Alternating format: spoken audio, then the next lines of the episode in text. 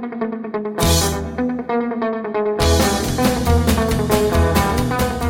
Olá pessoal, muito bem-vindos ao PokerCast do grupo Super Poker número 40. Eu sou o Guilherme Calil. Peraí, é número 40?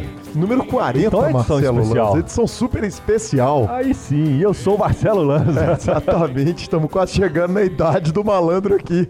O professor Marcelo Lanza, vale sempre a gente começar com o programa lembrando quem é o entrevistado. Entrevistado segunda parte do fantástico Guilherme Chenot. Aliás, Lanza, você vinha falando aqui antes do programa, que carinho do entrevistado, hein, cara? Nossa, cara, eu, eu acho que definitivamente ele ficou muito satisfeito. Postou, falou, comentou, mandou mensagem, mandou inbox, que, que bacana, cara. A gente teve vários entrevistados que tiveram esse carinho, essa. Você vê que o cara, quando o cara tá satisfeito com o negócio, né? Eu acho que isso é que é o mais bacana. É, na própria entrevista ele havia dito que era sonho dele dar entrevista pro PokerCast desde lá do começo. E no que eu respondi que o sonho era nosso também, né, cara? Que é um prazer entrevistar um monstro do jogo igual ele. A repercussão foi fantástica no YouTube, no grupo do Super Poker. Então, cara, de onde eu ouvi, só eu ouvi elogios e essa segunda parte está, como sempre, ainda melhor do que a primeira. Entrevista tende a funcionar assim, né? Ela vai ficando mais descontraída para a segunda parte. Ela vai crescendo, né? Exatamente. A gente é, lembra para os ouvintes que para ouvir um podcast a melhor forma é através do agregador de podcasts do seu telefone. No caso da Apple é o Apple Podcasts lá, é nativo do telefone e nos novos Androids eles já estão vindo com o Google Podcasts, então virou aplicativo nativo também. 2018 é sim o ano do podcast. Só vamos, filho. Estão, aliás, entrei com o pedido da, fili- a- da- de afiliação do PokerCast na ABPod, a Associação Brasileira do- dos Podcasts, e estamos também no Spotify, né, Marcelo? Aí sim, Spotify, eu, eu confesso que eu ouço por lá. É, eu, eu também tenho ouvido pelo Spotify, não só o PokerCast, mas diversos outros presidentes da semana, que eu dei a dica na semana passada, e vários outros podcasts. Tá tudo por lá, então tá muito fácil de ouvir no Spotify. Estamos também, se você quiser ouvir da forma errada, no YouTube, né, Lanza? forma errada, filho. Forma errada é não ouvir. Tem toda a razão. Clique, indique, dê cinco estrelas, faça comentários. Exatamente, é isso aí que nos traz para você todas as semanas. É o Fichasnet, o telefone do Fichasnet está aí, o contato dele é por WhatsApp. Muito obrigado, Fichasnet, por trazer toda semana esse programa para os nossos ouvintes. Perguntas, participações, sugestões, promoções e comentários em geral, aquela, aquele velho e-mail que quase ninguém usa, mas ainda existe, pokercast.gruposuperpoker.com.br, redes sociais, hashtag SuperPokerCast, eu sou o Lanza Maia e ele é Guilherme Calil, Gui Calil, né? Gui, arroba Gui Calil no Arroba Gui Twitter. Calil no, Exatamente. Não, no Twitter não, no Instagram. No Instagram, no. Twitter, no, tem, tem o arroba Gui Calil Eu de tenho o arroba 1920, Lanza Maia também no Twitter, que eu, eu mas eu pretendo não, voltar. eu não utilizo Eu- mais. Eu comecei um namoro com o Twitter, É, de volta. eu- Antigamente cara- a gente abria, eu usava demais o Twitter, era viciado em Twitter. Aí eu dei uma. Porque eu oficialmente, cada dia que passa, meu Facebook eu simplesmente não abro ele mais. É, mas ele tá lá porque o Facebook tem a vantagem de você linkar as coisas, os jogos, as coisas, tudo via Facebook. Então ele tá lá, ele vai ficar lá. Mas eu, eu uso mais o Instagram mesmo e pretendo começar a usar um pouco mais o Twitter. Pois é, eu tenho um, um Twitter. Na verdade, o, o, o senhor Eduardo Calil, meu irmão, era o cara mais bem informado do mundo. Toda vez que eu perguntava pra ele, ó, como é que você sabe disso? Twitter. Como é que você sabe disso? Twitter. Aí eu criei, ele tinha uma conta que era Dudu, eu criei um Dudu Cover. Prosseguir ele. É, não sei nem qual é o nome, mas eu- é- ela envolve as palavras Dudu e Cover. Ok. E, e eu sigo o senhor Eduardo Calil. Eu, eu, na verdade, eu peguei todo mundo que ele seguia, excluí os tenistas, incluí os caras do pôquer, e a minha conta é basicamente a conta dele. Então tem tudo do Galo, tudo de, de, de, de, de- de tudo que nos interessa. Enfim, é, e no Facebook, Lanza, eu tenho um fakebook só pra saber das bandas, só pra saber quem tá em turnê. Justo. Mas o que a gente usa mesmo é o WhatsApp. Exatamente. WhatsApp 0319 7518 9609 é o o WhatsApp do programa. Quem quiser só mandar uma mensagem por lá, chega diretamente às nossas mãos, professor Marcelo Lanza. E já vamos direto para aquela pergunta tradicional do PokerCast. O senhor julgou essa semana? Joguei um pouquinho. Arrumou um dinheiro pelo sorriso? Arrumei um pouquinho. Nosso ouvinte não tá vendo esse sorriso aqui, não, mas pelo, mas pelo jeito pagamos o BSOP. Arrumamos um pouquinho. Tá, tudo bem. Fala- e falando em BSOP, a gente tá. Esse programa vai ao ar no dia do início do BSOP, Marcelo Lanza. O senhor resolveu sua passagem para São Paulo? Não.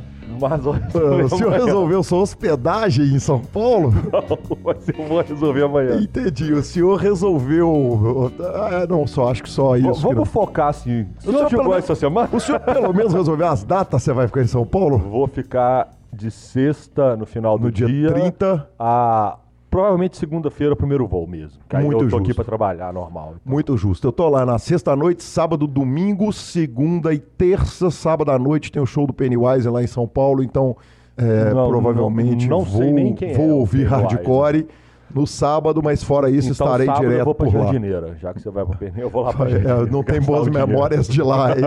não tem jeito. Não temos Mas boas não memórias de lá, dona Lá- Gabriela queimou a perna lá. Lá é muito bom, não. Então, sexta à noite, sábado o dia todo e domingo o dia todo e à noite provavelmente estarei lá. Aí sim, eu ia falar paga nós, jardineiro, mas nós estamos falando que não temos boas memórias, provavelmente está foldado esse patrocinador para o nosso programa. Va- vamos focar no senhor. O senhor jogou essa semana. Joguei essa semana, não foi boa. Não foi boa. Não foi boa, perdi pouco.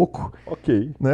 Tá- Tá bom, quando a gente perde pouco, é... o segredo do jogo é esse, né? Ganhar muito quando ganha e perder pouco quando perde. Maximizar os lucros e minimizar as perdas. Exatamente, Marcelo Lanz. Então começa hoje, já correndo, pulando, atravessando Vamos. a parada direto para a sessão de notícias. Só vamos. Começa hoje o BSOP.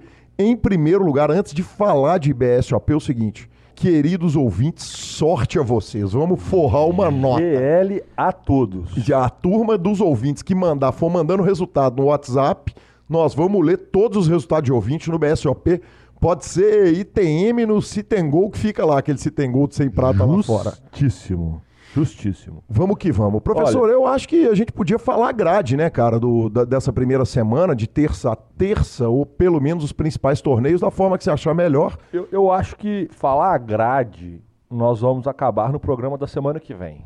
Entendi, perfeito. tem É coisa torneio, demais, né? Então muito vai torneio. falando o que, que Vamos tem dar de uma mais. passada no Isso. seguinte. Ó, startando hoje, o natural e o tradicional startup, é, 1.500, 1 milhão e meio garantido, 750 reais, quer dizer, é um, é, é um dos melhores custos-benefícios para quem gosta de grandes fields e, e uma estrutura bem justa esse torneio. Eu já joguei ele. Vale a pena falar o seguinte: no último BSOP que houve em São Paulo, teve um alternate gigante, uma fila gigante. Então, se puder, faça seu, dê o seu buy antecipado. É, é, o BSOP tem milhares de métodos para você. Milhares não, tem alguns métodos para você evitar filas. É, vá no site do BSOP, faça inscrição antecipada. Tem inscrição pelo, pelo lobby do PokerStars para os torneios. Tem o sem fila, lá Exatamente. site, então, tudo. adianta a sua vida, porque não custa nada você enfrentar aquele trânsito cabuloso de São Paulo, chegar lá, ficar duas horas de alternate ou nem conseguir jogar, né, Lanza? Então, Exatamente. então fiquem espertos, adiantem a- a- as suas vidas. Olha, é, o programa agora deve estar saindo o quê? Umas 7 horas da noite? 6? É, depende do Rodolfão, né, cara? Deve estar Seis. trabalhando mais do que a gente de viagem do mundo, mais do que o Léo cansado em abril, né, velho? É a única vez do ano que ele trabalha. né? Exatamente. Contador das estrelas. Cara, então nós vamos pegar o startup dia B, dia 1B, porque o dia 1A começou hoje às duas da tarde. Aham. Então hoje temos também, tivemos também, está rolando o No Limit Hold em primeira vez, um torneio curioso, né? Então eu tornei para virgens, né, do Pra BSOP, exatamente. Quem nunca jogou BSOP. E temos o delicioso é, One Day High Roller de 6 mil reais de Bahia, meio milhão garantido. É, além disso, vamos ter o Turbo Knockout também, alguns satélites. Aí vamos passando rápido. Amanhã nós temos a delicinha, aquele horse maravilhoso. Delícia, hein? Esse O- da Dodge não tá, Tá lá. louco. O Super High Roller de também meio milhão, 15 mil reais de Bahia, meio milhão garantido. Esse é a forma do senhor, hein, com essa paçoca toda. Que peito, hein? Temos o Win the Button, temos o outro dia de startup, temos o Turbo Knockout. Na quinta-feira nós vamos ter um delicioso Omar de 5 mil reais de Bahia, 250 mil garantidos, Six Max, olha isso, cara. Tá louco. Tá doido. Temos também Freeze Out, temos Five Card Draw. Cara, torneio de Five Card Draw. Five Card Draw é baralho cheio ou baralho capado? Baralho cheio, cheio, né? baralho Ah. cheio. É, esse Five Card Draw é de 1.150 reais, 10 mil fichas, 20 minutos. Deve ser gostosinho de jogar. Deve ser. Sexta-feira nós vamos ter os. Esse é o torneio do tiozão, né? Na verdade, esse esse, a- esse é minha o evento idade vai tá sênior, grande, Esse né? é o evento sênior, com certeza, né, Exatamente. cara? Sênior e malandro. É, Só vai exatamente, dar só isso. vai ter isso aí, exatamente. Vai ter um monte de sênior e, e as maiores piranha dos mixed, E aí, certamente. na sexta-feira, nós vamos ter O dia 1A do Main Event começa sexta-feira, R$ 3.500, 7 milhões garantidos. Main Event. Main Event. Isso, ó, já melhorou, hein? Não pode falar main, né? é, É, main. é, porque não, Ok, é, não é um evento não. homem, é um evento principal. Agora você conseguiu fazer uma associação na minha cabeça que talvez eu consiga Talvez não errar resolva mais. o main Talvez. event pro resto da vida. Que homem. Exatamente. sim. É, que. Ai, meu Deus. Jesus, depois da piada do não teve ai. o Inter pro chão, Cara. Inter lá no, no- no- no Foi programa bom, vai. passado. Vamos foi lá. boa, foi boa. Nós vamos ter também o sensacional torneio de Heads Up. Esse também é um torneio, cara, só pica das galáxias, a turma toda engatada. No sábado nós vamos ter o 8 Game Mix e o Omaha Turbo Knockout. No domingo nós vamos ter, nós teremos o No Limit Holding Rivers Turbo Reentradas. É, eu não tô falando os outros porque tem dia 2, dia 3, vai, vai tendo vários eventos Sim, claro. juntos, ok? É, temos o dia D também no, do Main Event, Turbo no domingo. E aí, segunda-feira em diante, vem o Omaha 2300, dia 1, Ladies e por aí lá vai. No Limit Holding capado, Short Deck, Turbo Deck. Ah, esse- esse é delícia, hein? Esse também vai ser na segunda É, exatamente. É isso aí. é, Então, você definiu o que você vai julgar, Lança? Cara, eu, eu ainda não defini, porque eu acho que. Eu acho que eu, eu tô indo pelo programa. Então, ao contrário do senhor, que vai pro Rio falar que vai trabalhar, eu tô indo pra trabalhar, entendeu? Bicho, eu, eu ia falar exatamente isso, cara. Eu vou pra eu, trabalhar. Eu pego um bet que você vai jogar pelo menos um evento a mais do que eu no do BSOP. Não, eu tô indo pra trabalhar, de fato. Eu tô indo pra Ah. ficar por conta. Se for pra bater papo com ouvinte, se for pra gravar programa, se for pra gravar entrevista, eu tô indo pra roletar salão, eu tô indo pra isso. Se nesse meio tempo, ah, vou engatar em alguma coisa, eu engato, mas eu tô indo zero, zero, zero coisas pra jogar. Bebedeira louca com os ouvintes pelo menos um dia, né? Peguei. Porque beber é algo que a gente eventualmente faz com frequência quase todos os dias. Aí sim, professor. Tudo bem. Então, tamo junto. Tamo junto nesse projeto. Tá aí um projeto que me pega. Foco. E na nossa segunda notícia, Lanza, é... cara, você tinha, quem ouviu o programa passado, e certamente você deve ter ouvido, porque era a primeira parte do, do- da entrevista do Xenon, então se você não ouviu, volta lá, para agora, volta lá, ouve. A gente tinha falado a respeito do que o Lanza havia perguntado o que, que o PokerStars ia fazer com os fundos apreendidos do Gordon Veio, acima de 600 mil dólares que ele ganhou lá no, no, no evento em que, a gente dando uma rápida recapitulada aqui na história, o Gordon veio, ganhou um evento no PokerStars acima de 600 mil dólares. O PokerStars não pagou alegando, prendeu os fundos alegando que ele estava jogando de fora dos Estados Unidos. Ele disse que não, que ele estava jogando do Canadá Canadá. e é, o, o, o PokerStars falou: tudo bem, só me prove que você estava no Canadá. Ele mandou documentos, entrou com uma ação e, segundo alegações, é, é, segundo a mídia informou, possivelmente os documentos que ele entrou são documentos falsificados. Aparentemente, inclusive, são documentos falsificados. Tudo leva a crer que. É, ele retirou a ação contra o PokerStars e o PokerStars entrou com uma ação contra ele de aproximadamente 300 mil dólares para cobrir os custos legais da ação. Então, o parceiro teve atitude genial, provavelmente teve atitude genial de, numa ação movida contra uma multinacional, ele entrar com documentos falsificados na justiça. É, tá no caminho. Tá no caminho. Tá certinho. Tá no caminho. focado na missão. Exatamente. É, e Vamos enumerar o, o, o, a- o brilhantismo do Gordon Veio ou Gordon Vaio? Gordon veio. Gordon Veio. Ah. O brilhantismo dele. Ele pega a regra número um. Você tá ligado que nós estamos gravando num Samsung, né? O Gordon. Oh. Turudum. Tá, vamos lá, um a um. Desculpa, desculpe, ouvintes. vamos lá, vamos focar. É, Foca, Vamos foca. enumerar a quantidade de burrice que ele conseguiu fazer na mesma situação. Possivelmente, alegadamente. Possivelmente. É. É, ele tá jogando dos Estados Unidos, que não é permitido, Aham. via VPN, Uhum. totalmente errado, alegando que tá no Canadá. Aí ele crava o golpe. E aí ele não pode receber o prêmio. Eles pedem os documentos, provavelmente ele manda os documentos, porque o Stars não, não paga, ele entra com uma ação pedindo dinheiro, com documentos falsos. E aí, na hora que ele vê que vai dar merda, ele tira os documentos. Ele tira a ação. ação. Aí ele toma um tribete com outra. Quer dizer, ele tá totalmente No caminho. focado. E aí, Lanza, é, a gente recapitulou a história inteira e você havia perguntado na semana passada. Eu quero agradecer o Daniel Negriano por Ah, ter exatamente. respondido. Você havia Muito perguntado obrigado. na semana passada o que, que acontecia com o dinheiro. Eu te respondi o seguinte: em alguns casos ele volta para o prize pool e é redistribuído, em outros casos ele vai para a caridade. Nesse caso específico, professor, é, eu ouvi o, o, podcast, o DAT, o Daniel Terence e Adam, é, o podcast do Daniel Negrano, ele explicou o seguinte, que no caso de VPN é um crime sem vítima. Quer dizer, é, na verdade não é que ele está roubando do, do, do, do, jogador. Ele é, um, um, ele é considerado o seguinte, não é um, um caso de cheating, por exemplo.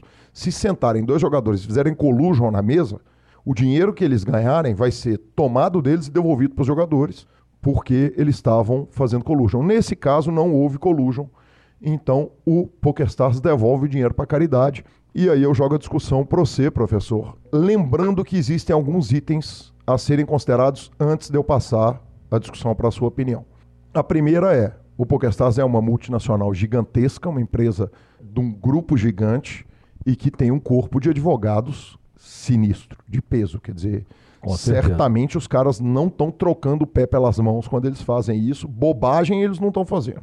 A segunda coisa é o seguinte: o PokerStars tem um acordo com o Departamento de Justiça norte-americano por causa da Black Friday, de quando os sites foram retirados dos Estados Unidos, o PokerStars adquiriu o Full Tilt, pagou aos jogadores o dinheiro que o Full Tilt não tinha fundos para pagar, e dentro desse acordo envolveu o seguinte: o PokerStars falar com o Departamento de Justiça norte-americano o seguinte: faremos tudo em nosso alcance para não deixar que jogadores americanos joguem, a não ser que autorizado, como acontece lá em Nevada, acontece em alguns estados que o PokerStars já está esperando de forma intraestadual nos Estados Unidos.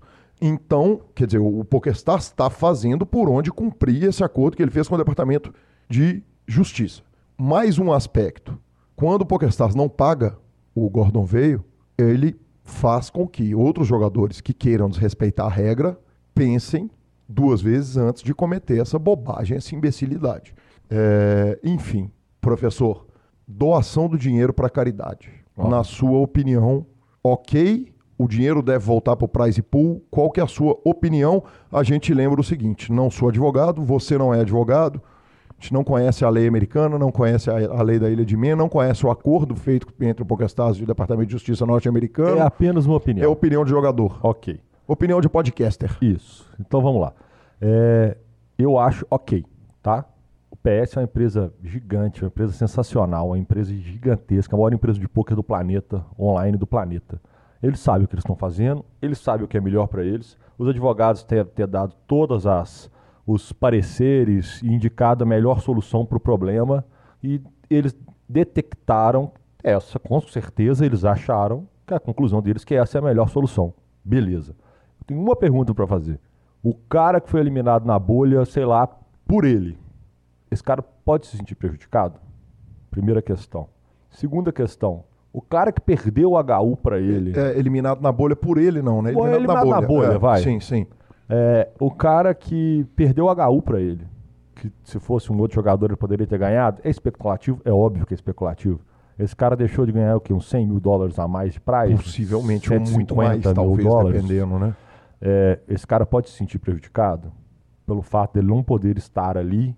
É, eu, eu acho assim, para a economia do poker como geral, era melhor que esse dinheiro fosse redistribuído entre os jogadores que ficaram lá. É, isso é um ponto que é, isso aí não há discussão. Quer dizer, você mantém e 600 mil dólares, pegasse o bolha lá no, no, no jogo, e evidentemente. e trocasse o bolha. Literalmente, tirasse ele, redistribuísse o dinheiro, chamasse o próximo da lista, que foi o bolha, e pagasse ele a premiação do primeiro lá, eliminado, e pronto, acabou. Então, na minha opinião, pro game, no geral, era melhor que essa premiação fosse redistribuída. Entrava, você injetava 600 mil dólares no mercado. Que já não está lá, que, não que já não é mais, mais aquele mercado. Esperado desde a Black Friday norte-americana já não é mais aquele mercado que já foi em outro momento, em que. É um mercado que, um pouco é, menor, vamos um pouco, um pouco mais, é, mais sensível. Exatamente. Num momento que está muito difícil para o jogador jogar online, ser vencedor online, né? Tem muito profissional. Você está colocando, injetando 600 mil dólares na economia do poker e já que ele foi desclassificado, porque eu entendo assim, é, ele foi desclassificado. Se ele não vai receber a premiação, se ele está irregular e se ele não ganhou, ele foi desclassificado. Então, se eu pegar uma Olimpíada, por exemplo, que os três medalhistas, o primeiro é desclassificado, o segundo ganha a medalha de ouro. Ele perde a medalha. O uhum, terceiro sim. ganha medalha de prata e o quarto lugar sobe ao pódio e ganha medalha de bronze. Uhum. Se ele é desclassificado, por que não jogar esse dinheiro no poker ao invés de dar para instituição de caridade? Eu acho que a Maia tem muito recurso para poder fazer outras ações de caridade, entendeu? É, do que pegar essa grana e pôr. E por que não dar o título, no final das contas, a quem é o segundo lugar, tem que ganhar o título do primeiro e redistribuir isso aí e tal. Eu acho que era a melhor situação para o game. E talvez um pouco mais justa para quem estava jogando, já que ele foi desclassificado por qualquer motivo que seja. Mas eu entendo, respeito demais e provavelmente algum motivo eles devem ter tido para não tomar essa decisão. Né? É, eu, eu tentei formar minha opinião a respeito disso. Cara, eu, eu, eu realmente eu tenho dificuldade de, de, de, de, de, de analisar. Acho que seria melhor para o game que o jogo, que o dinheiro tivesse ficado lá no site. É, evidentemente não sou contra a caridade, pelo amor de Deus, muito pelo contrário. Acho fantástico que Sim. quando, quando a comunidade ajudar, e a comunidade do poker ajudou muitas vezes. O BSOP já ajudou a caridade. É... Todas as vezes que a comunidade do poker foi chamada a ajudar, ela ajudou. Exatamente. Todas e muitas vezes ela ajudou tem, espontaneamente ela em caso de tsunami e tal, não sei o quê. Vira e mexe, faz torneio, torneio solidário pra Cara, é impressionante. Outro dia o Espetinho fez um fantástico lá. Eu doei. Cheguei, eu doei também. Eu doei Cheguei 150, lá para jogar. 100, eu doei 150 reais pelo Jax e 100 reais pelo Poker Live. Eu doei pra, em ticket pro pessoal. Eu cheguei lá para jogar cash, saí no ferro ah, não, não, acho que eu não saí no ferro no dia, não. Mas, mas, mas eu arranquei cinquentão lá e falei, cara, tá aqui meu bain e, e, e, e, nem inclui no, no nem tira o, o, reiki, não. Bota tudo no, como doação. E, cara, legal demais aquela ação que o Espetinho fez. Então, cara, é, é, enfim, eu tenho muita dificuldade de avaliar. Acho que seria melhor para o poker se o dinheiro voltasse para a comunidade, mas não vejo com maus olhos, muito pelo contrário, que foi feito. Acho que os caras certamente estão bem embasados. E, Lanzinha, é isso, né, cara? Fechamos a sessão de notícias, Thanksgiving nos Estados Unidos. Não teve muita, muita notícia, não teve muito acontecimento lá de Thanksgiving e. Teve muito peru e cerveja. e futebol americano. Futebol também. americano. E então vamos ouvir a palavra do nosso querido, lindo e maravilhoso patrocinador Fichasnet e segunda parte da entrevista com o querido Guilherme Chenot. O Fichasnet é o seu parceiro para compra e venda de fichas dos principais sites de poker online. Contrate o Fichasnet pelo WhatsApp 062 98130 6680 e negocie suas fichas com a melhor cotação do mercado. O Fichasnet trabalha com créditos do PokerStars, PariPoker, 888, Brasil Poker Live, PP Poker e EcoPace. Chame o Fichasnet, avise que chegou até eles pelo PokerCast e participe de promoções super especiais para os nossos ouvintes. E repetindo, o WhatsApp do Fichasnet é 062 9 8130 6680. O número está na descrição de nossos programas. Fichasnet, confiança e melhor preço para suas fichas.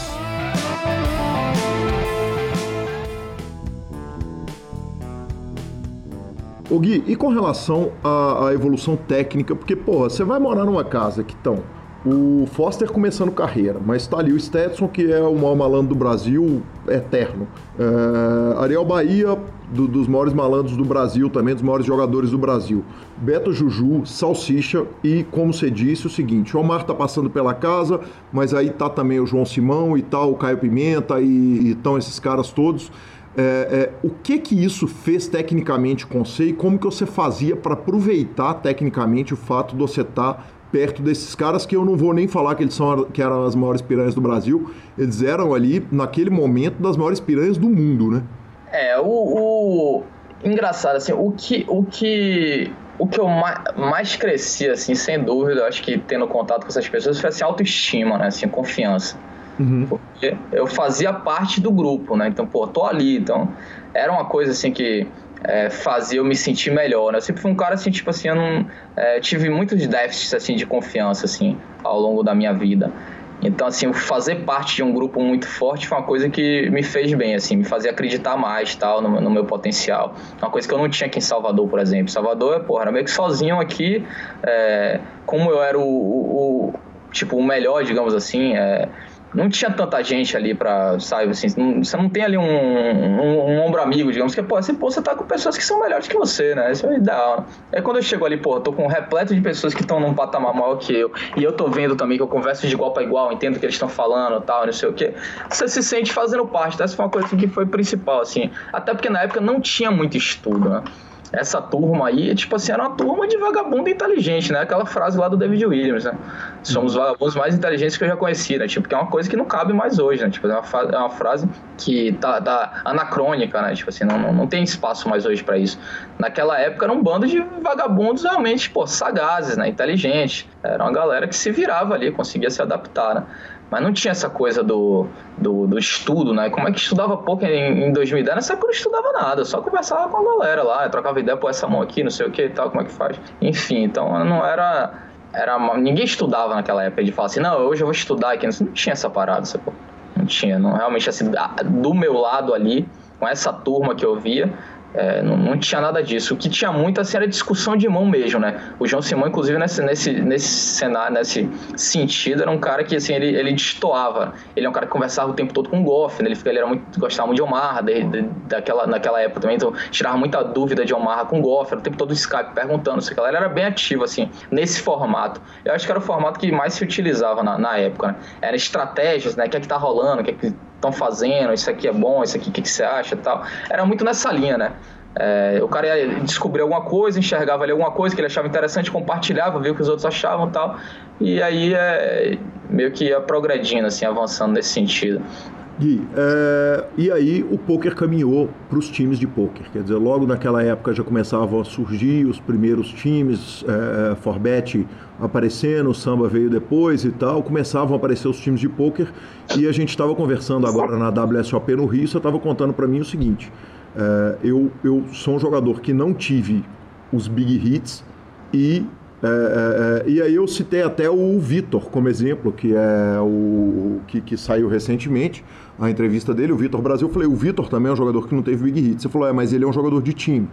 Eu queria que você contasse um pouco pra gente é, é, sobre o fato de você ter sido um jogador que grindou pra caramba, jogou o tanto que jogou, mas não teve a quantidade, talvez a, a cota justa de big hits que, que, que, o, o, o que as retas finais poderiam ter, ter te proporcionado.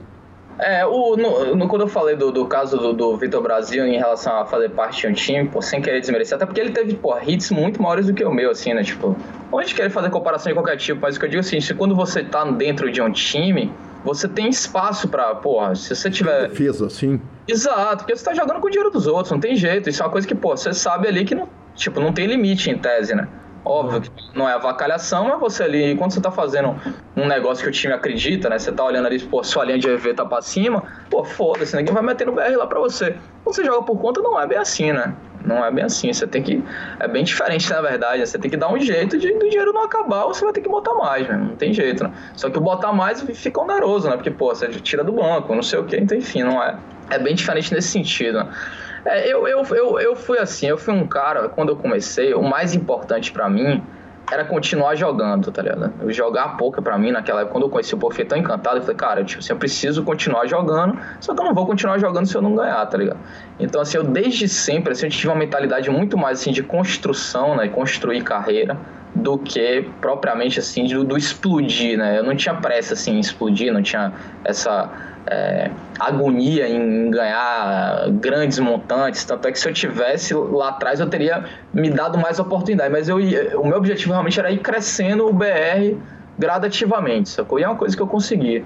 É, todo ano que passou eu tinha um BR maior do que o ano anterior. Tá? Isso é uma realidade desde 2006. É uma coisa praticamente que você não vai encontrar aí. Provavelmente não tem nenhum outro aí no, no Brasil. É difícil você ver uma. No meio do poker, é, eu que convivi com muita gente, eu sei que isso é uma característica bem rara. E é muito pessoa de personalidade também, né? Tipo, isso é uma coisa minha.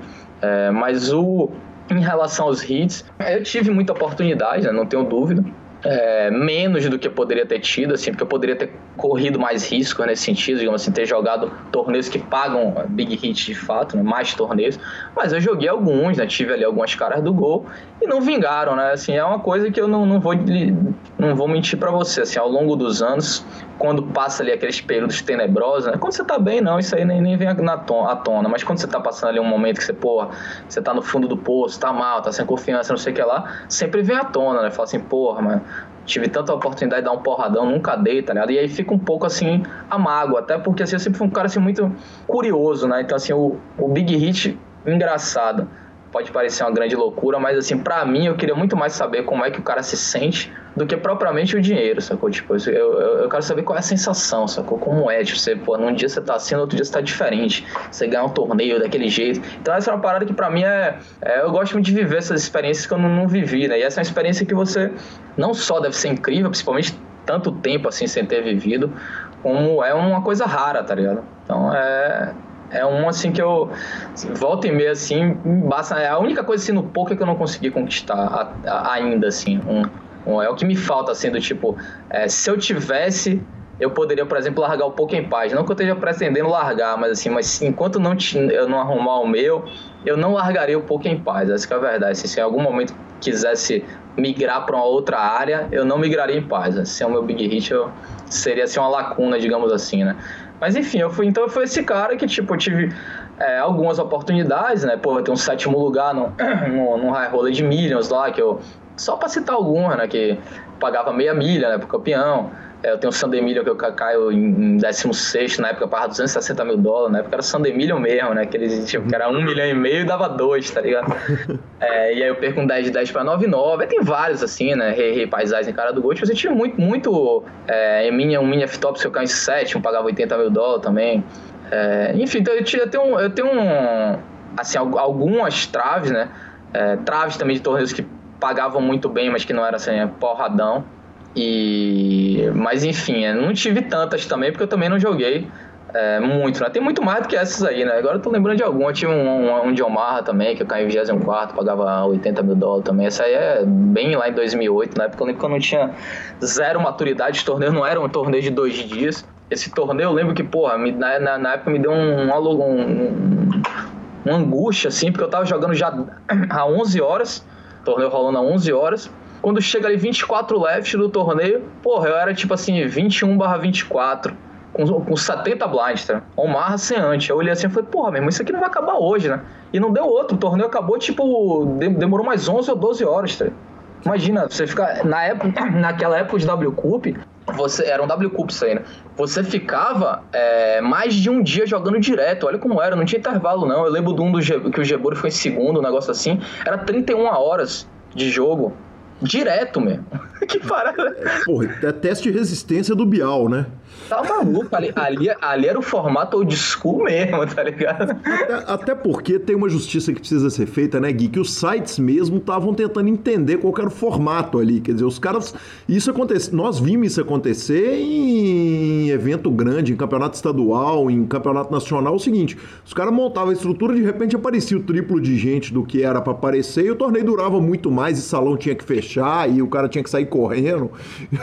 Quer dizer, é, é, é, era meio uma. uma é, era, era, a parada era mais amadora, né? Dos os é, próprios sites. Inclusive teve isso agora no WSOP, né?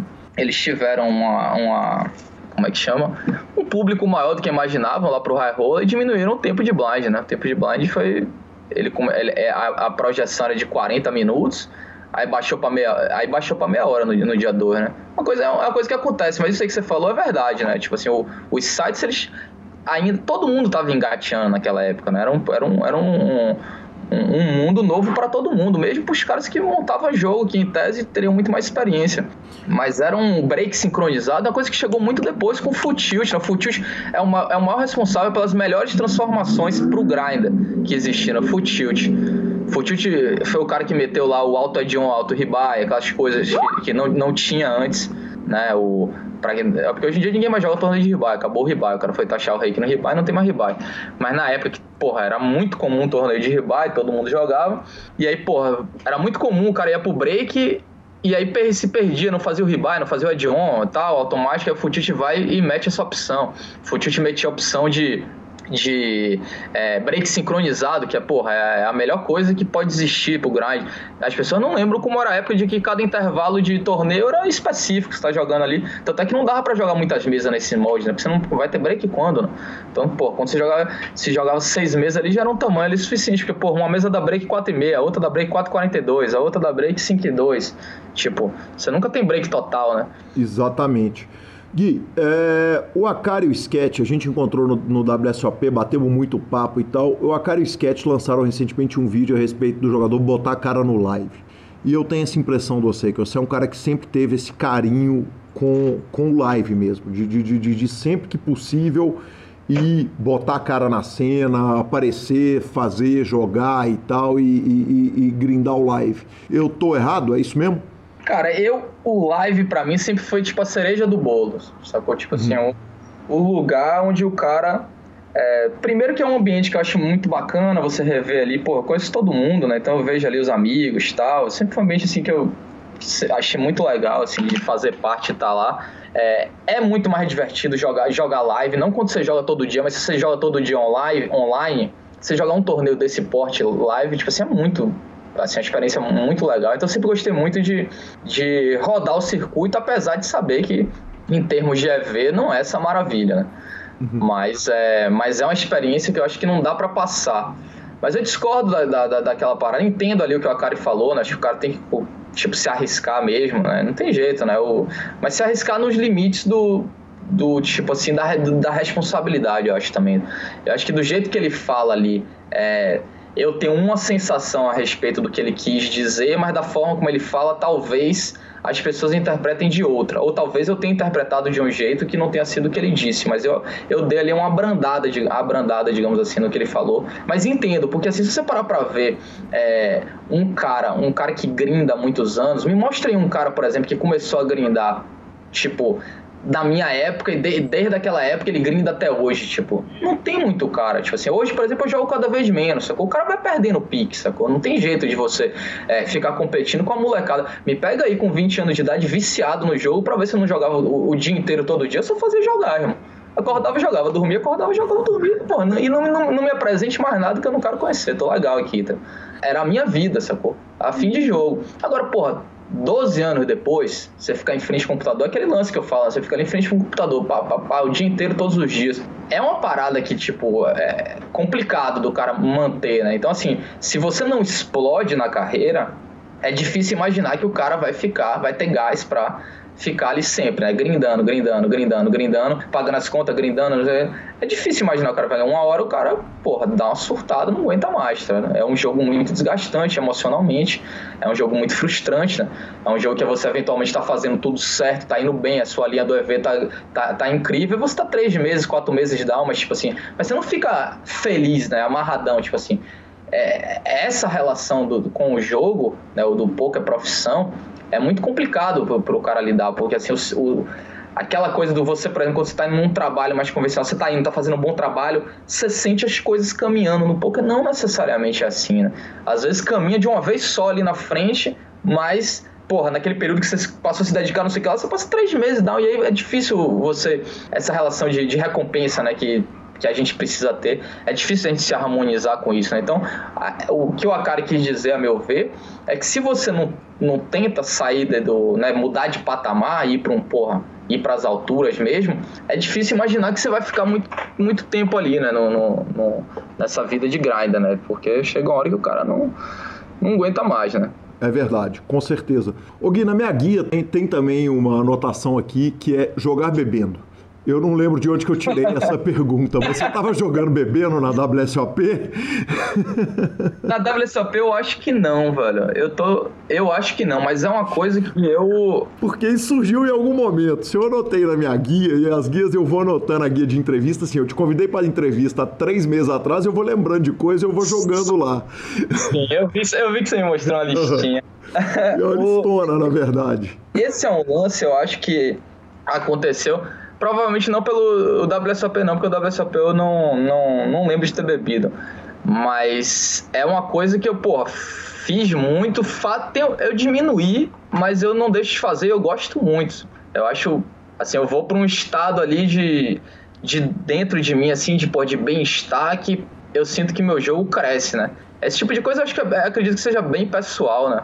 É, eu, o live, eu quando começo a jogar bebendo, assim, assim, que eu largo, é, né, nessa ideia, era um momento em que assim, o live para mim não era tão encantador, eu me incomodava muito, sacou? Eu me incomodava muito com, com as coisas que aconteciam no live, tanto de ritmo de jogo, como de é, gente palestrando na mesa, é, às vezes alguma grosseria tal, a energia, a própria energia do, do, do, ambiente, né? Porque live tem essa coisa da energia da mesa, né? O porra de. Enfim, um, um monte de coisa assim que acabava que é, me deixava assim, tipo, muito desgastado. E aí com a bebida, é, uma cervejinha naturalmente, né? Eu, eu, nunca, eu sempre tomo uma cervejinha. Não é uma só, mas assim, eu fico tomando cervejinha porque uma cerveja é uma, é uma bebida que não lhe tira ali do, do, do, do sério, né? Às vezes eu vejo o cara bebendo vodka com energético, pô, é barbada que vai dar merda. não tem jeito, não tem saída. É, enfim, e aí eu, Aí eu, pô, um determinado dia lá, pô, eu começo a beber tá, e gosto tal, e eu comecei a jogar bebendo, só live, só live, né? Porque se levar pra online, fudeu, né? Virou cólera. Mas tinha gente que era assim, jogava online só bebendo também. Eu falei, caralho, é foda, porque, pô, todo dia, né? Acabou, né? Mas assim, no live teve uma época que eu só jogava bebendo. Muita gente vai, vai achar que, pô, que é loucura tal, mas eu tenho certeza que eu ia melhor, tá? Ô Gui, qual que é o GTO da, da bebida na mesa, cara? Porque se eu, eu, eu, bebo, eu dali a 40 minutos eu tô completamente louco e minha, minha capacidade de avaliação já tá completamente alterada, tanto no que diz respeito à, coragem para tolar e tal. Qual que é a estratégia? Beber devagar para manter ali um grauzinho e tal? Como é que você faz? Não, eu, eu, é, essa é uma coisa que você tem que ir desenvolvendo, né? Interessante. Eu, eu, eu, o beber devagar é uma característica minha. É uma uhum. coisa que então, essa daí eu não precisei inventar. Eu nunca bebi rápido. Eu sempre, minha vida inteira, eu bebo devagar em tudo que é canto. Até que cerveja esquenta na minha mão. Eu não tenho problema. Eu bebo, eu bebo cerveja natural, em qualquer lugar. Tipo, porque eu me acostumei a beber cerveja quente, do tanto que ela esquentava na minha mão por eu beber devagar, né? Então, assim, é, essa é uma coisa que pode contribuir, assim, pode ter me ajudado. Mas eu fico exatamente o oposto de você, né? Eu entro num estado ali muito mais assim de flow, né? De bem-estar, de... eu fico mais concentrado, as coisas me incomodam menos na mesa. É engraçado, assim, para mim surte um efeito completamente diferente do que é na maioria das pessoas. Né, de confusão mental, de euforia tal. Eu não, eu fico, tipo assim, em paz, sacou? Tipo, é um, é um negócio diferente. Mas tem dia também que não, não desce redondo tal, né? Pô, sempre tem assim, né? Não, não é só alegria, né? Tem dia que não. Mas assim, mas é bem raro. A maior parte das vezes assim, sempre me fez bem. Outra coisa, eu, eu me sentia muito cansado jogando live, assim, depois de algumas horas. Então, quando chegava ali no blind 600, eu tudo bem, isso lá, eu falava, caralho, tô mega exausto ali pedindo pra... Quando eu tô bebendo, pô, você pode botar 20 horas jogando ali que eu fico, tá ligado? Não, não... O dia acaba e eu quero jogar mais. Então, é um outro ponto muito positivo, porque essa parte do cansaço faz muita diferença no ao vivo. É, tem um aspecto também da reação da mesa, né? A mesa reage de uma forma diferente quando você está bebendo. Não quer dizer que vai lhe... Mas reage diferente. E tudo que gera um, um, assim, mudança, tudo que faz, assim, tipo, gera metagame, digamos assim, é uma coisa que eu gosto, costuma me fazer bem, assim, eu, é, essa parte humana, assim, do, do jogo, que é uma coisa que, inclusive, está se perdendo muito, é, é o meu ponto forte, sempre foi o meu ponto forte nas mesas. Então, qualquer elemento ali a mais que, pô, que possa gerar ali uma, uma interpretação, alguma coisa, é, costuma me fazer bem. Eu acho que eu tiro mais proveito do que os caras. Eu acho que os caras acabam ficando mais confusos ali em relação a como eu tô de fato, se tô bêbado, se não tô, se tô isso, tô... enfim, é uma, era uma, é, uma, é uma característica minha, né? Volta e meia, tipo, tinha uma época que ninguém me falava, né? Todo mundo, pô, cara cerveja, não sei o que no salão, ninguém brinca, assim. eu acho maneiro, divertido, porque também você como live para mim é a cereja do bolo, é diversão também, eu gosto também de chegar num. Eu preciso estar curtindo aquilo ali, sacou? E às vezes uma, uma cerveja tipo ajuda a curtir mais. O Gui, é, já aconteceu algum mal-estar por você estar tá julgando bêbado cavalado ou trocado com dinheiro de ah, alguém, alguém olhar torto ou não? Nunca, nunca aconteceu, até porque eu não, eu não, tipo, eu cavalado mesmo assim, tipo, bem raro, né? Eu acho que eu nunca joguei por menos de 70, né? Então, assim, às vezes o cara compra ali 5%, aí outro compra 5%, aí outro compra 10%, não sei o que lá. E é uma galera próxima a mim também, então... Uhum. Eu nunca ouvi isso, até porque, tipo assim, ninguém nunca viu eu fazendo ali um. Não tem uma história para contar do tipo assim, pô, você viu que Xenô aprontou ali na mesa, do tipo assim, tipo, sabe, de grosseria e tal. Então acaba que é, nunca houve, realmente nunca houve. Essa é parada, tipo, e em determinado momento gera uma preocupação mesmo, né? Mas nunca houve, graças a Deus, nunca houve. E, e também se houvesse, eu falar, porra, desculpa tal, na próxima você não vai, né? Não tem problema. Ô Gui, deixa eu te perguntar um negócio. Você é, ficou muitos anos sem jogar em time, e aí eu tô preparando porque nós vamos falar do line-up, que eu não falei intencionalmente com Foster, porque falei que, que queria que você contasse para o ouvinte do PokerCast tudo a respeito do line-up mas você não jogou por time. É, quando você não está jogando por time, o seu bankroll é a sua defesa. Quer dizer, você está jogando só com o seu bankroll, como você bem colocou ali quando a gente citou até o exemplo do Vitor na questão do Big Hit lá. Você, se defendia através de troca? Quer dizer, você trocava percentual com muito jogador, isso foi uma coisa que você fez com, com alguma constância na sua carreira para se defender da variância ou não? Bem pouco, Calil, bem pouco, assim. Eu lembro de poucos, assim, resultados, assim, de que eu swapando arrumei dinheiro, assim, tipo, não, realmente não... É, eu, eu faço, tá? Eu já, já fiz algumas vezes, natural, tô sempre aberto a fazer, mas nunca foi uma parada, assim, que, tipo, que me manteve, não, assim. Nunca ganhei dinheiro, assim, com swap, por exemplo. Eu tenho uma história para contar, né? Só tem uma do, do, com, com Bahia, que é uma, uma que a gente volta de São Paulo, ele desesperado, tinha perdido uma nota no cash de São Paulo. Ele tinha, não, vamos jogar aqui, não sei o que. O Bahia era assim, né? Ele precisava de dinheiro, ele sentava. Cara, ele fabricava, impressionante, é assim, tipo, a, estre a estrela dele, assim, porque, tipo assim, era algo que claramente, porra, não, tem, não precisa ser nenhum entendedor da parada pra, pra, pra, pra ficar entendido que ele tinha um brilho especial nesse sentido, sacou? Porque não basta você ser incrível, tá ligado? Porra, ele ganhava assim logo depois, sacou? Era impressionante. Ele tinha um, um tipo assim, um, porra, empenou aqui, ele cravava torneio assim na semana, tá ligado? Da semana assim, mas não era um torneio, ele dava uma porrada, tá ligado? E aí nesse dia, porra, eu lembro que eu vou jogar com ele, ele, vamos jogar esse 320 aqui do, do PS, era um, aquele quarter million, né, na época, 250 mil garantido no 320, que tinha toda quarta-feira. E aí, porra, nem jogava esse torneio, mas eu falei, pô, vamos lá, tá? Pô, eu lembro que eu caio assim, mas eu caio muito rápido. eu caio muito rápido, eu não vejo nenhum antes, é uma parada assim bizarra, tão rápido que eu caio. E aí ele vai lá e crava, né? Ele arruma 55 mil dólares. Eu arrumei. Vocês estavam trocado quanto? 10%, uma porra, 5.500 dólares. que sonho. É, é, é, esse, esse, é o único swap, assim, que eu tenho uma lembrança de boa. Boa. Deve, talvez tenha tido mais algum, mas, não, mas não, nunca me salvou, não. Essa não foi boa, não, essa foi ótima. é, e, e o, o, o, Ricardo Chileigo, nosso ouvinte lá do grupo, eu contei para eles que eu ia te entrevistar e surgiram algumas boas perguntas. Uma que ele me perguntou foi qual o jogo mais insano. Ele até faz jogo no, no, no sul da Bahia, organiza ou joga. É, qual o jogo mais insano que você, que você já jogou de cash game? Mas eu vou te fazer uma pergunta que eu acho talvez melhor ainda. Qual o maior Big Blind que você já pagou, Gui?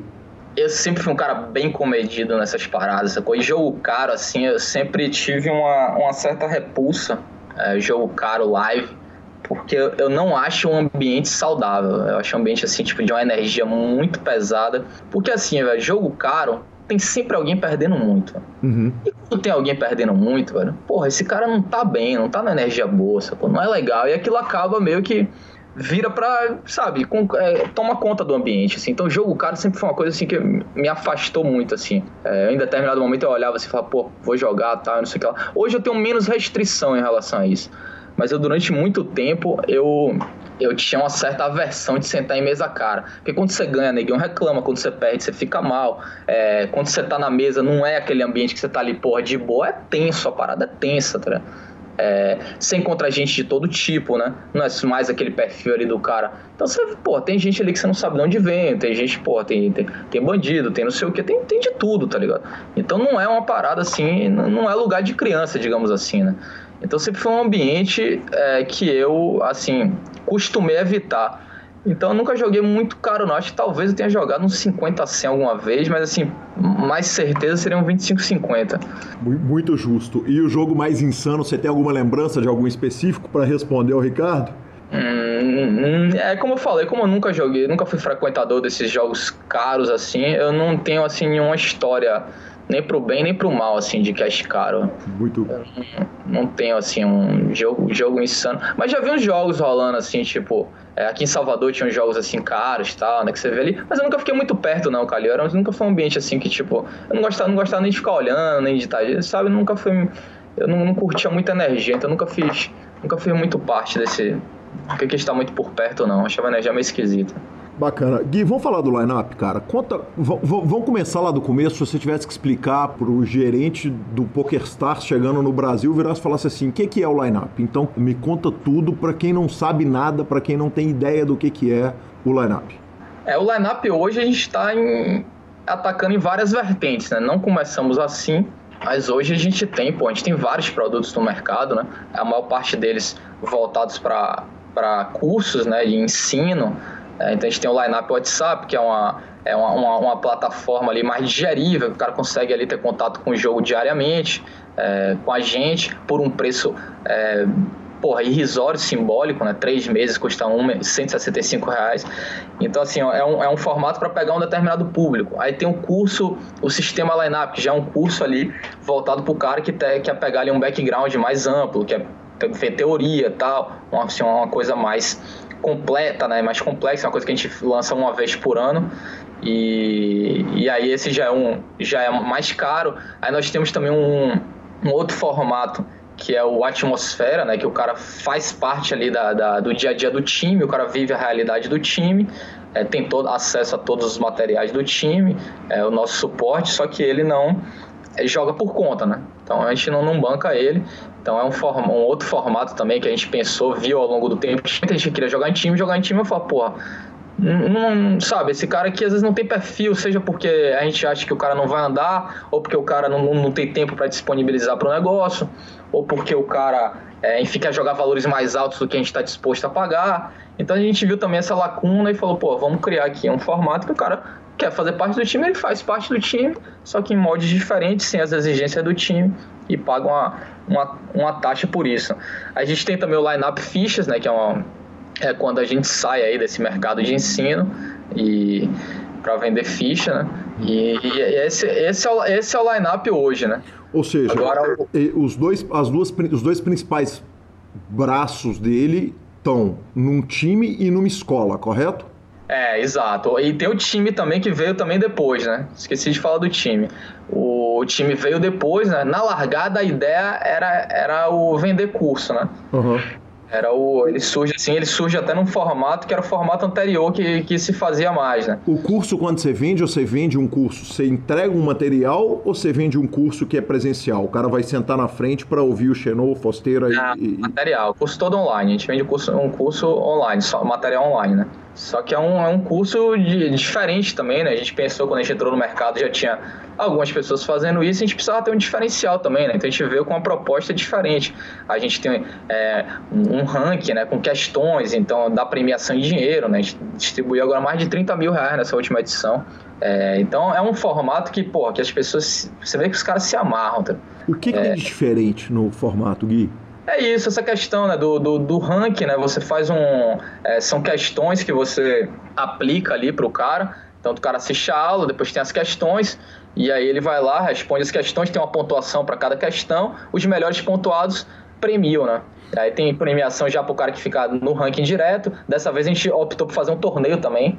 Então, assim, o ranking agora também classifica para um torneio. E aí nesse torneio o cara cons consegue premiar. É outra coisa que eles queriam, né? Ao longo do tempo, os caras foram pedindo: não, pô, faz um torneio só pra gente, aluno, não sei o quê. Então a gente pensou nisso. Você vai adaptando ali de acordo com o feedback que você recebe também, né? Mas na largada foi um, era um formato diferente, aquele formato do cara coach mesmo, né? O cara recebia a aula, jogava com o dinheiro dele e pagava 20%, né? Foi um formato que acabou vingando com o passar dos anos. É, durou bem há alguns anos, até foi Step que começou a fazer esse, é, esse formato. E depois, hoje não tem mais ninguém fazendo, né? se eu não me engano, não tem mais ninguém fazendo. Mas aí a gente foi mudando, mudando e aí chegamos nesse, nesses outros modelos de negócio que a gente tem hoje. Ô Gui, e como é que você faz para trazer os jogadores para o time? É, porque hoje a concorrência é bruta, quer dizer, a, a, concorrência por talentos. No poker, quantos jogadores, quantos jogadores tem o lineup? Nós estamos agora com 21. 21 jogadores jogando é, é, entre quais e quais stakes? É, gente, o nosso time é basicamente é, micro stakes, né, mas a gente tem ali uns 5 jogadores que jogam ali medium, né? Tipo, na casa ali dos joga ali, aí joga até 20, 22 dólares, mas a maioria joga até 11, né? É, o, é a, forma, a formação, a, a base mesmo, né? É o que a gente tem, tem feito aí nessa, nessa largada de time, que é como você falou, né? Você não pega... Primeiro que para você juntar um BR do time, por exemplo, é como tipo jogo, né? Você vai começar de onde? Você vai começar de baixo, né? Sim. Vai começar de porra, jogando cara, não sei o que. Você precisa, precisa, formar o cara, vai formar o cara como? Jogando barato, não tem jeito. Então, como o nosso time é recente, a gente está na fase ainda da formação, né? Os caras vão, tem, tem que ir crescendo ali, junto com o time também, né? Então a gente vem selecionando jogadores é, através de seleção que a gente faz de tempos em tempos, que inclusive agora a gente vai até mudar, porque a gente quer acelerar esse processo. Né? Então a gente vai deixar inscrições abertas em breve, assim, é, vai, as inscrições vão ficar abertas sempre que quiser aparecer. Porque hoje não é. Se o cara quiser entrar hoje, por exemplo, ele não entra.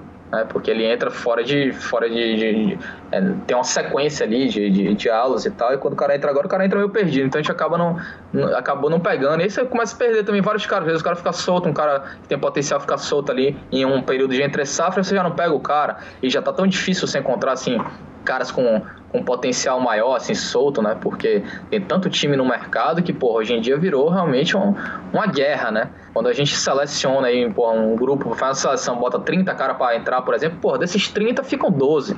18 vão embora, assim, rápido. Porque você vê que não, não tem perfil, né? Tem esse, tem esse, esse, esse outro lado aí do, da dificuldade né, de você hoje em dia, por conta da concorrência, né? Dificuldade de você encontrar esses talentos aí que você se refere. Mas é engraçado, assim, velho, quando, quando o cara entra no time, mesmo ali, cara com potencial menor, tá, você vê vários caras andando e vários caras se descobrem também, né? O cara entrou ali na largada, você não enxergava nada, aí de repente o cara mostra que, pô, que tem uma coisa ali, né, que você não tinha enxergado. Então tem um sempre vai ter espaço, porque pro jogo barato, assim, realmente é mais fácil formar o cara, né? O Gui, onde que tá a maior dificuldade em achar o talento? Na responsabilidade do cara ou na, na, na, na esperteza pro jogo, na visão de jogo?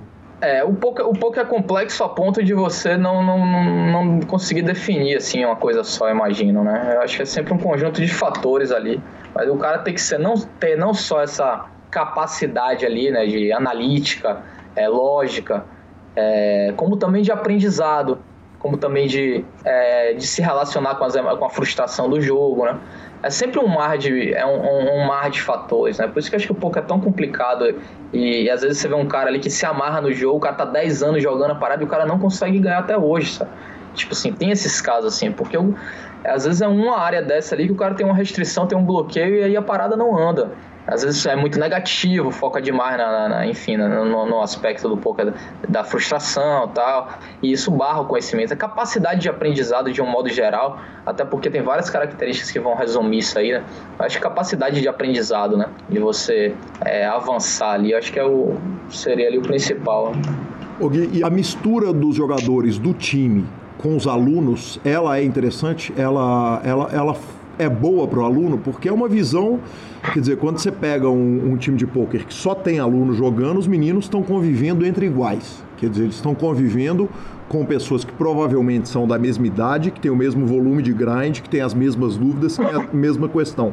Você consegue enxergar visualmente, assim, naturalmente, essa percepção de que às vezes você bota um cara mais velho, que está disposto a pagar, mas não tem o, a disposição para grindar igual os meninos grindam.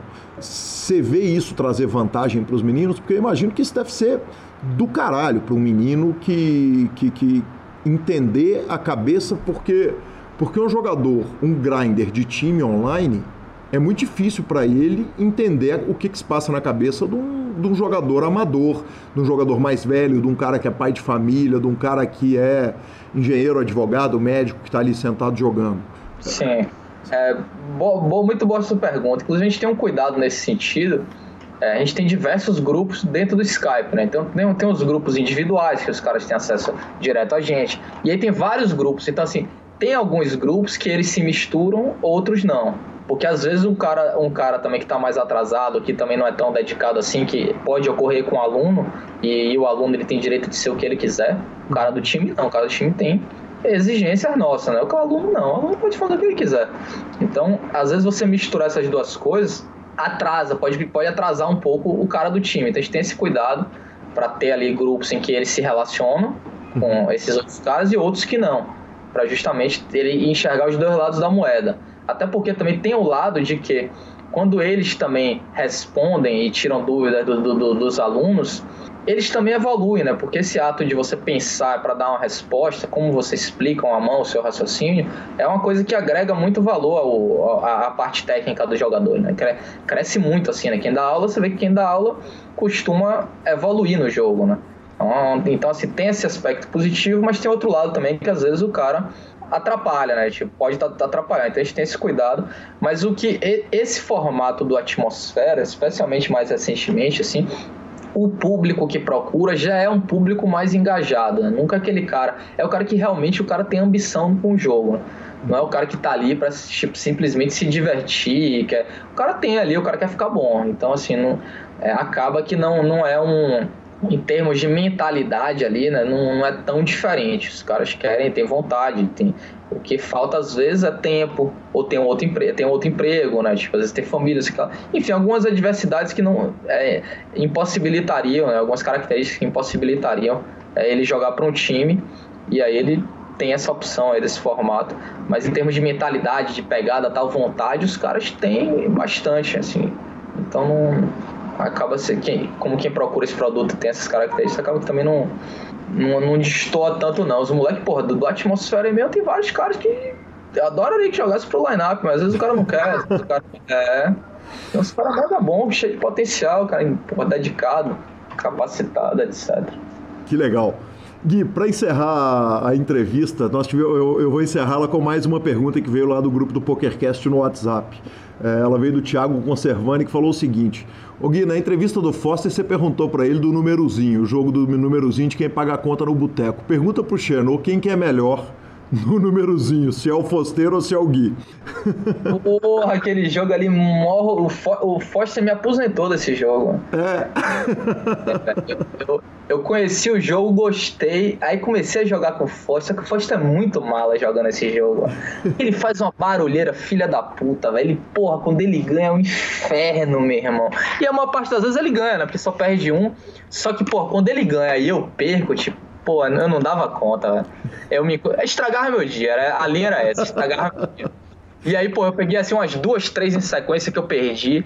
E aí eu falei, não quero mais jogar com Foster, tipo assim. E aí, aí eu acabei que encerrei esse, o númerozinho por conta disso. Porque, pô, fiquei tão. Quando você perde aquela. Você pega um churrilho de perder, porque ali a maioria das vezes você vai ganhar, óbvio, né? Pô, Sim, você. Claro. É, só um vai pagar um, a conta, só, né? Claro. É, só perde um, você tá no grupo de 5, 6, só um perde, óbvio que você vai ganhar uma parte das vezes. Mas quando você perde umas três em sequência, mesmo, você dá uma tonteada, tá ligado? você, fala assim, porra, tá zero divertido essa parada aqui. E o Foster tem, tem esse plus, que ele é muito gozador e tal. Aí, porra, ele me aposentou. Eu falei, pô, nem quero mais saber desse jogo. Ô Gui, eu te queria te agradecer a simpatia, cara, a satisfação que eu tenho de te entrevistar. Um cara da velha guarda, um cara que luta pelo jogo, que pensa no, no, no poker né, pensa no coletivo, é, é, é um pensador do, do, do, que é bom para o jogo e, e, o que, faz bem para o jogo, cara. E agradecer a presença e que satisfação poder te entrevistar. Porra, eu que agradeço, cara. E você sabe que quando quiser aí pode contar comigo. Eu, eu adoro esse tipo de, de, de entrevista, especialmente com vocês que, pô, que começaram, né? Vocês são os pioneiros nisso aí, você e o Lanza. Antes o Lanza participava também. É, agora ele tá mais nos bastidores. Estrela, né? né? Estrela. estrela. E mandar até um abraço para ele. E aí o. Porra, vocês começaram lá, então eu tenho um carinho muito grande, porque eu, eu, vi, eu fiz muitos amigos através do podcast, porque assim, eu escutava os caras e aí, quando eu encontrava ao vivo, eu já tinha assunto para conversar com eles. Essa é uma parada que, tipo, interessante, assim, do, do, do que vocês fizeram. Eu, por exemplo, virei amigo do CK através do podcast de vocês, porque quando eu encontro com ele, eu passei, tipo assim, é, a ser fã do cara. Sem o podcast, eu não seria fã dele. E aí, quando eu encontro o cara, porra, a conversa surge de uma forma diferente, né? Eu já conheço um pouco da história dele muito mais, né? De, pô, de coisas íntimas. Porque aqui você fala de coisa, acaba falando de coisas íntimas, né? E aí, eu, pô, quando você chega lá, você já tem um assunto para falar com o cara. Então, também presta esse serviço, né? Então, quando vocês vêm, vocês vêm lá de trás com, com esse formato que não existia, é, pô, tô falando isso aí é 2009, né? 2008, isso. 2008, né? Porra, é porque é isso, é muito antigo. Hoje em dia todo, todo mundo tem um podcast, mas lá atrás ninguém tinha, de pouco então menos ainda. Então, é um negócio que eu assisti muito, tem um carinho especial. E você é um cara que é bom entrevistador. Essa é outra coisa também que é, é anima o cara a ser entrevistado, né? Tipo, porque tem, tem, tem algumas entrevistas que, pô, são mais, são mais caídas, digamos assim, né? Ô, é, eu fico arrepiado é de ouvir você, essa, é, é, o testemunho, cara, que legal. É, você, você é um cara que dá pra ver que você se prepara, você curte a parada, e você é um cara que conhece a história do jogo também, né? Você teve lá, você, enfim. É, não é um, você não chegou há, três anos aí e começou a fazer a parada, que é uma coisa que também não tem nada de errado, mas assim, mas você ter vivido a história, ter conhecido os personagens, sempre foi um cara muito interessado e apaixonado pela parada, é uma coisa que com certeza agrega muito valor aí ao, ao trabalho que você faz. E, pô, pra mim é uma honra estar aqui. Como eu falei, a realização de um sonho, né? Porque lá atrás eu queria muito ser entrevistado. E tinha uma parada que quem era entrevistado forrava logo na sequência, Não, né? Então, conti- Continua tendo, inclusive. Então o senhor trate de jogar, pelo amor de Deus. Hoje é sábado à noite, nós estamos gravando essa entrevista no sábado pré-eleição, então pode conferir aí que se tudo der certo, na segunda pós-eleição tem Gui na capa do Super Poker. Ave Maria, Domingão, Sandemilian, pode ser Sandemilian, tá tudo certo. Ah, ah, ó, eu faço questão de ser convidado para essa cerveja, hein? Porra! cerveja, uísque, porra, pode. O que quiser, tá, tá, tá arrumado. Gui, muito obrigado, cara. Que simpatia, que prazer falar com você e certamente vamos, vamos ter oportunidade de beber, comemorar, festejar e falar de novo. Por favor. Valeu, meu amigo. Um abraço, valeu, obrigado.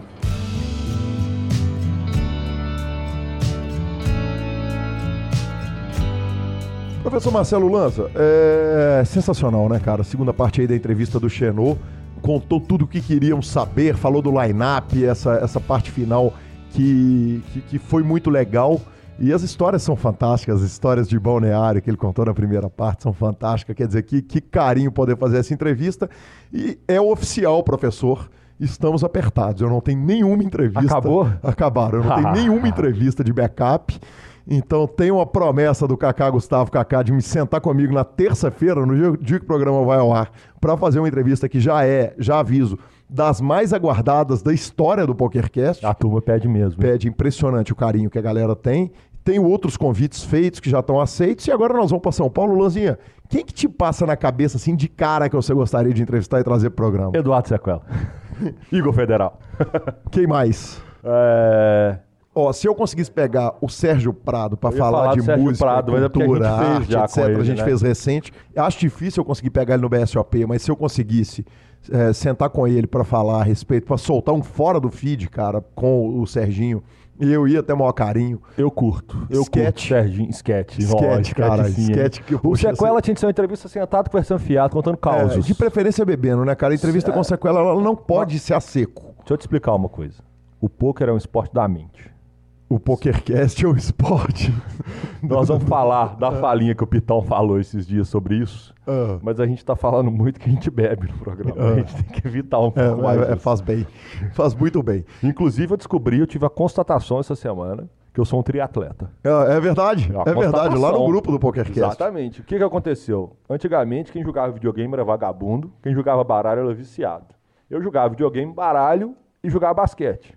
Eu continuo jogando basquete, continuo jogando videogame, que virou esportes. O baralho virou poker, virou esporte da mente. Então eu sou um triatleta. Isso é oficial, velho. Jesus Cristo. É oficial, É velho. oficial, não Ué. tem, não tem discussão. Co- Contra fatos são argumentos. Não tem discussão. Aliás, por falar em esportes, né, Lanza? Cara, quem deve estar chateado, e a gente manda um abraço pra ele, é o Vitão.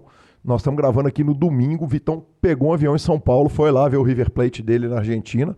O Vitão, pra quem não sabe, maior narrador de pôquer do Brasil, todo mundo sabe, é evidente, entrevistado do programa, torcedor do River Plate, se criou para futebol lá na Argentina.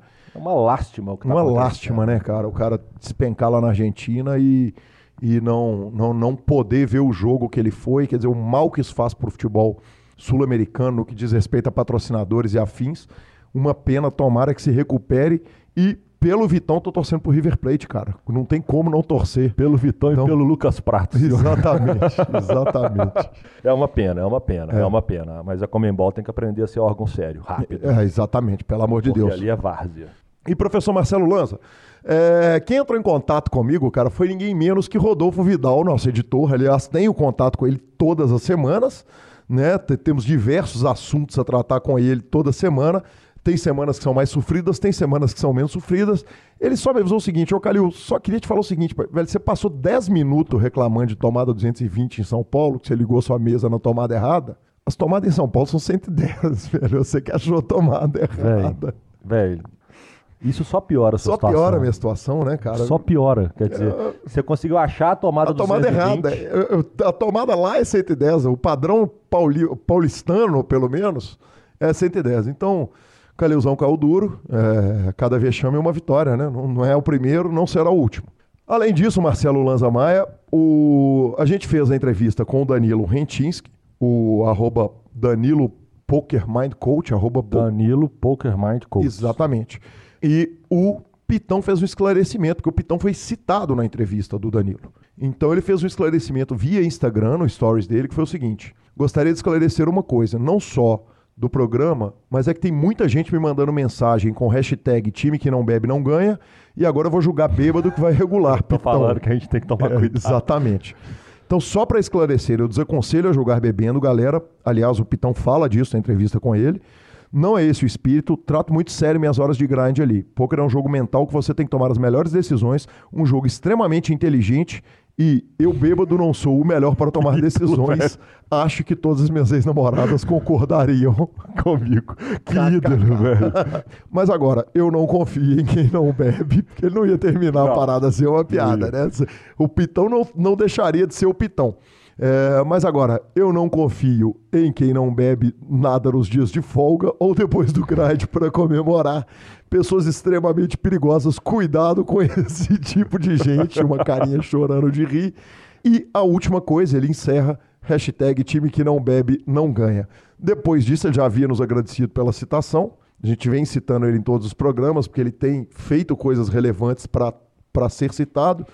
E logo depois postou uma foto de um Royal Flush, evidentemente, né? citado sem surpresa, né? Sem surpresa. É, mas é legal isso. O que ele quis falar, porque ele tem essa pegada de, de tomar gola, de estar na balada, confia no baladeiro, time que não bebe não ganha. Ele usa muito essas hashtags. Então é importante exatamente pro pessoal que está começando, não é para beber jogando. Mas ele é um cara que quando tá acabando o grind ali, que ele acabou o dia, ele bebe pra comemorar e ele gosta de sair, farrear igual a gente, mas não joga. É desaconselhável que você beba e jogue. Porque como é um jogo de raciocínio, seu raciocínio tende a ficar mais lento, você vai piorar um pouquinho. Essa é uma dica que pode parecer boba pra quem joga, mas pra quem começa não é boba não. É, eu mesmo sou um cara que não, não bebo jogando, mas ando fazendo um negócio muito comum, é, muito frequentemente aqui em Belo Horizonte, que é ir para os clubes de pôquer antes de ir para balada, que as baladas que eu gosto começam muito tarde. Então eu sento ali de 9 a 1 da manhã para jogar, e os últimos 20 minutos do meu jogo, quando eu tô preparando para ir para balada, o clube sempre tem a serva mais barata que a balada e tal, não sei o quê. Você começa. Eu começo, tomo três ou quatro cervejas ali, e dica pra quem tá jogando contra mim: se eu for na mão depois que eu comecei a beber, amigo, corra pras montanhas, porque eu tô firme demais, velho. Porque aquela hora é a hora que eu já tô fazendo hora na mesa, sentado, bebendo pra ir pra balada, já não quero mais perder um, um real do que tá na minha frente. Se eu tô apostando com a cerveja do meu lado, pode correr que eu tô gigante. Justo. Lazinha, que pessoas queridas instagramaram o programa, né, cara? A gente agradece muito quem divulga no Instagram, quem nos divulga, é, quem nos recomenda para as pessoas. Então, um grande abraço pro Diego Rodrigues. Postou, não foi nem no Stories, postou na timeline, aí sim, hein? E o Paulo Renan mandou a foto dele ouvindo pelo YouTube, também via Instagram. Além disso, Lanzinha, é, já tem um tempão que a gente não dá uma passada ali pelas opiniões no, no Apple Podcasts, no programa de podcast É verdade. Apple Podcast. né? Então, tudo sobre poker. O Pitoli, cara, fez um depoimento lindo pra gente aqui. A cada semana você pode entrevistar uma entrevista eh, divertida, descontraída, inteligente. O entrevistado nem sempre é um jogador profissional, o que só torna o programa ainda melhor.